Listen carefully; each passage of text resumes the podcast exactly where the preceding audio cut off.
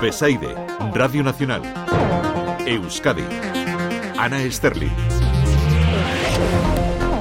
Egunon, ¿cómo están? Si todavía no han salido de casa, les recuerdo que hoy el tiempo va a cambiar radicalmente. Llega la borrasca Luis con vientos que pueden superar los 100 kilómetros por hora, con bajón de temperaturas y eso que ahora mismo tenemos 17 grados en Bilbao y San Sebastián y 12 en Vitoria. Iván Álvarez, Egunon. Egunon, hoy en el País Vasco notamos ya los efectos de este nuevo frente atlántico que nos deja varios avisos activados, avisos naranjas por mal estado de la mar, con olas que pueden llegar a alcanzar los 7 metros de altura y también avisos amarillos en el interior eh, por rachas fuertes que pueden llegar hasta los 70 kilómetros por hora. También será una jornada pasada por agua con precipitaciones que pueden ser moderadas durante las horas centrales y que tenderán a ir cesando al final de la tarde y también con temperaturas que irán en descenso en el interior, sobre todo las máximas se esperan que lleguen al final del día y subirán en cambio en el litoral. Tendremos en general 20 grados de máxima en Bilbao, 18 en San Sebastián y 17 en Vitoria-Gasteiz. Es una información de la Agencia Estatal de Meteorología. Y ojo porque mañana llega el aviso por nieve, baja la cota a los 800 metros, invierno en invierno, aunque pareciera que estábamos en primavera. Margarita Martín, delegada de la EMET en el País Vasco en Radio Nacional. Será muy ventoso, tanto en la costa como en el interior, con vientos del oeste al noroeste se pueden superar los 100 kilómetros por hora en la costa fácilmente. ¿eh? Va a seguir lloviendo con chubascos y puede haber, en algún momento puede caer granizo menudo, ¿eh? sobre todo en la costa. ¿eh? Las temperaturas no bajan de 0 grados porque mientras llueva y haga tanto viento, es muy difícil que bajen de los 0 grados. En cotas, en zonas habitadas, y la legislatura vasca sigue marcando sus últimos hitos. Hoy podría ser el último pleno en el Parlamento y por la tarde Consejo de Gobierno para aprobar el decreto de normalización del euskera que quedó aplazado el otro día. Ela dice que es poco ambicioso. Pello y Guerregui. Para nosotros el problema fundamental es la falta de horizonte de este decreto. No hay una, no hay una meta ni unos tiempos para llegar a tener una administración en la que se pueda ofrecer el servicio en una lengua y en la otra y en también los trabajadores y las trabajadoras puedan trabajar en una lengua y en, la, y en la otra. Y vamos a seguir teniendo una administración en la que se exige el castellano en el 100% de los puestos de trabajo y solamente en algunos casos el euskera. Por cierto, en estos últimos coletazos políticos, Sumar y Podemos ya han escenificado que irán por separado a las elecciones, mientras en Portugalete el ayuntamiento ha conseguido aprobar sus presupuestos con un acuerdo con todos los grupos, PSOE, PNV, Bildu, Podemos y PP. Es 22 de febrero, día para la igualdad salarial. En Euskadi la brecha entre hombres y mujeres ha bajado hasta el 16%, 5 puntos en los últimos tres años. Vice Lendakari y Doya Mendía. Hemos pasado de una sociedad que ni se preocupaba del problema, que integraba casi como estructural esa discriminación, a una sociedad que mayoritariamente se compromete con la igualdad y ha reducido la diferencia en siete puntos porque se han tomado precisamente medidas. Y esto desmiente a los negacionistas, que no cesan y ante quienes debemos de estar en permanente alerta. Vamos a ver ya si tenemos algún problema ahora mismo en las carreteras. Erchanche Egunon. Hola, Egunon, buenos días. En estas primeras horas de la mañana no destacamos ninguna incidencia en las carreteras vascas. De momento, tranquilidad y no se ha registrado tampoco ningún accidente de importancia. Y hasta las 8 seguimos. La Estación Azul de los Niños. Cumplimos 600 programas y lo vamos a celebrar con una gran fiesta. Programa especial desde el Museo Guggenheim de Bilbao. Abierto a todas las familias pasajeras. Viernes 23 de febrero a las 7 de la tarde. Entrada libre hasta completar aforo. Bienvenidos a la radio y la cultura en familia. La Estación Azul de los Niños, con Cristina Hermoso de Mendoza, en Radio 5. Siempre más cerca. Hoy puede ser el último pleno ordinario en el Parlamento Vasco y los grupos van a terminar hablando, entre otras cosas, de Osakidecha, una de las mayores preocupaciones de los ciudadanos, que seguro, por cierto, va a ser un tema recurrente en la campaña electoral. Podemos y Sumar ya sabemos que se van a lanzar a ella por separado. Fracasa el último intento de la alianza a la izquierda y ambas formaciones se culpan de ello. Ane Villasante, Egunon. Egunon, el primero en confirmar que la posibilidad de ir juntos ya no existía, Lander Martínez, el líder de su marqueta Jante, tras mantener una reunión con los morados, dijo esto en EITB. Guretzat ba, e, eztabaida hau bukatutzat e, ematen dugu. E, atzo argi geratu zen, e, Podemos beste bide bat e, aukeratu egin zuela duela asko eta ez dagoela aukerarik. El Carrequín Podemos acata, no le queda otra porque dos no van de la mano a las elecciones si uno no quiere, pero su respuesta a la llamada de atención gallega habría sido otra, así que lamentan, lo decía Miren Gorrochategui, su candidata, que la formación de Yolanda en Euskadi haya dado un no. Es una lástima que Sumar haya dado por concluida la posibilidad de llegar a un acuerdo en nuestro espacio político en Euskadi. Nosotras, desde luego, hemos hecho todo lo posible y lo imposible para que ese acuerdo de unidad fuera, fuera un hecho. Ayer mismo yo también reiteraba que yo estaba dispuesta a dar un paso a, a un lado si era necesario habría estado dispuesta, ya escuchan, incluso a no ser la candidata, pero finalmente lo será del Carrequín Podemos. La de Sumar, Esquera Nicha y Ecuo Verdeac, que estos sí se han puesto de acuerdo, es Alba García, que trabajaba en Podemos hasta que se supo que sería cabeza de lista del otro grupo.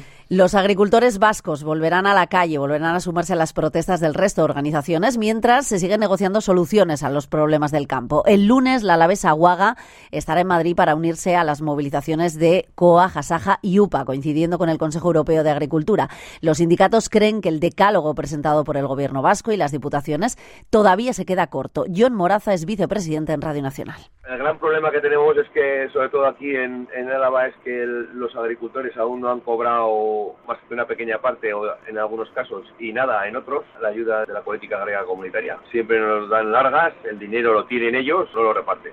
Llevamos dos años complicados, y necesita liquidez. Eso es como si a ti te quitan la nómina. Contenta, contenta, no creo que estés.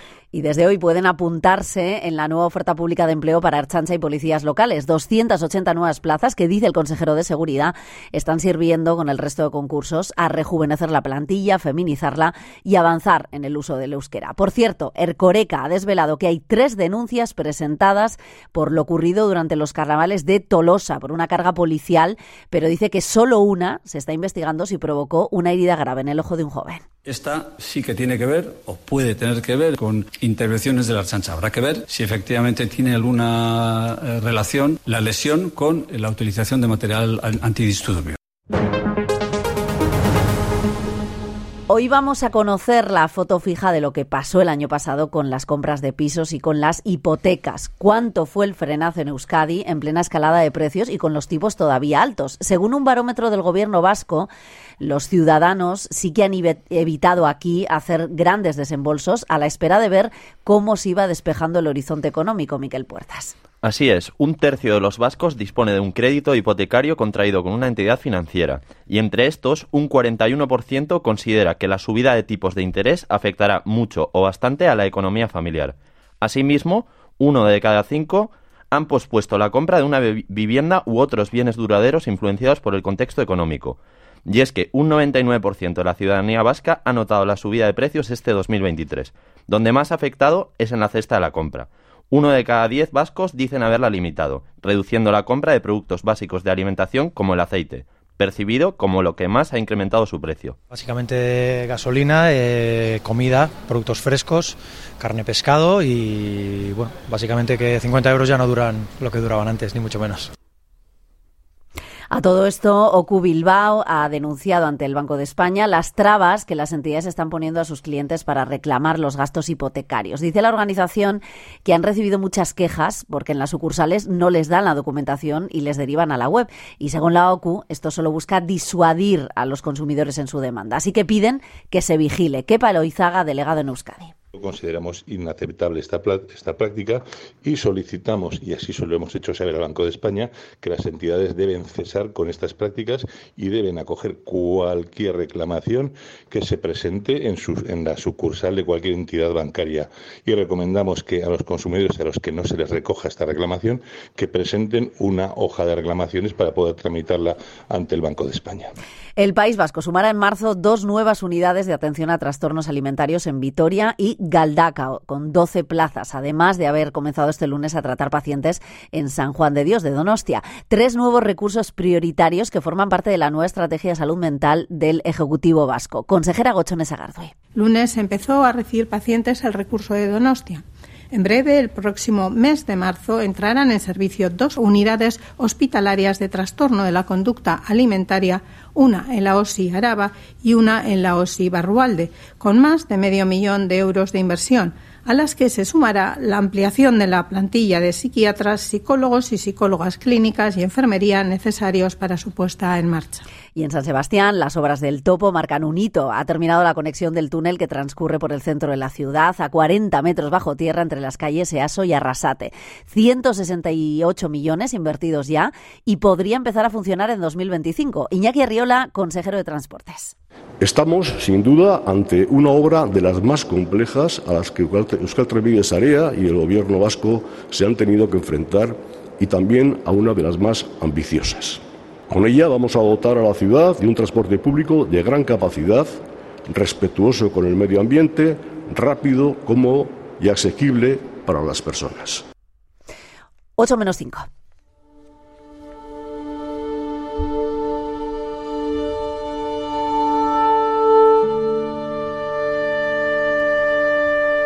Hoy el Parlamento Vasco va a recordar a Fernando Buesa y a Enrique Casas. Hace exactamente 24 años que un coche bombadeta acabó con la vida del primero y al segundo mañana hará 40 años que le pegaron hasta 15 tiros en su casa de Donosti.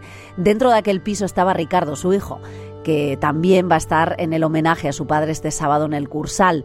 El 26 publica un libro contando toda su historia. Ha hablado con él, Amayir Iturbe. Ricardo Casas, hijo del senador y secretario del Partido Socialista de Euskadi, Enrique Casas, que este sábado 24 será homenajeado en el Cursal al cumplirse 40 años de su asesinato por ETA, no perdona, pero tampoco siente odio ni rencor. Las vivencias y su proceso de superación están plasmadas en el libro Eso que llamabas Paraíso, que ha escrito junto a su amigo Francisco Uzcanga. Tenía 17 años cuando su vida se truncó por el asesinato de su padre. Ha preferido olvidar, ahora saluda un escenario político Así lo ha reconocido en una entrevista en Radio 5 San Sebastián. Yo creo que para, vivir en paz con uno mismo es, es, mejor olvidar el, horror. Eh, hay cosas que no se pueden perdonar por su propia naturaleza, pero el hecho de que, de que la sociedad vasca y quizás los elementos más agresivos mm, hayan decidido desmarcarse de la violencia, yo los saludo, por supuesto. Ricardo Casa recordará a su padre tocando el piano en el acto del sábado en el Cursal. El lunes 26 presenta el libro en la biblioteca Ernest Yu de Donostia. Pues vamos ya con los deportes. Ana Cortés, Egunon.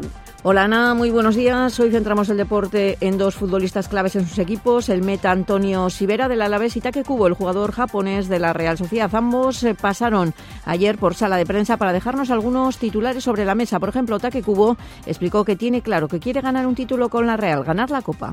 Pues yo la verdad es que venía con la idea de ganar un título, o sea, volver aquí con un título en la mano, pero no pudo ser, ¿no? Como en la Copa Asia que no pudo ser, pues yo personalmente lo que no he podido conseguir ahí en Qatar, pues intentar conseguirlo aquí, pero nos queda un partido importante el martes para poder pasar para poder soñar. Y es verdad que algunos de, de mis compañeros ya tienen ese título, pero yo no. Como profesional, como no tengo ningún título, pues me gustaría tener uno.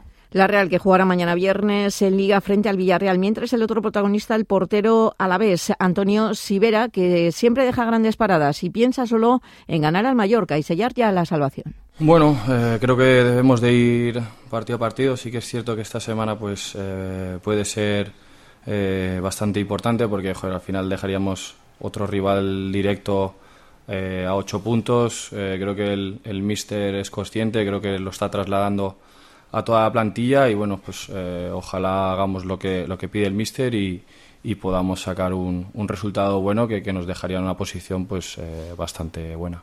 Partido importantísimo frente al Mallorca. Recordar que el Athletic visitará el domingo al Betis. Y cerramos la información deportiva con eh, pelota, con el Manu Parejas. Hoy en el Beotíbar de Tolosa, Urritico Itzea, que sustituye a Artola e Imaz, se van a medir Altuna y Martija. La pareja que gane va a conseguir ya el billete para disputar las semifinales del torneo.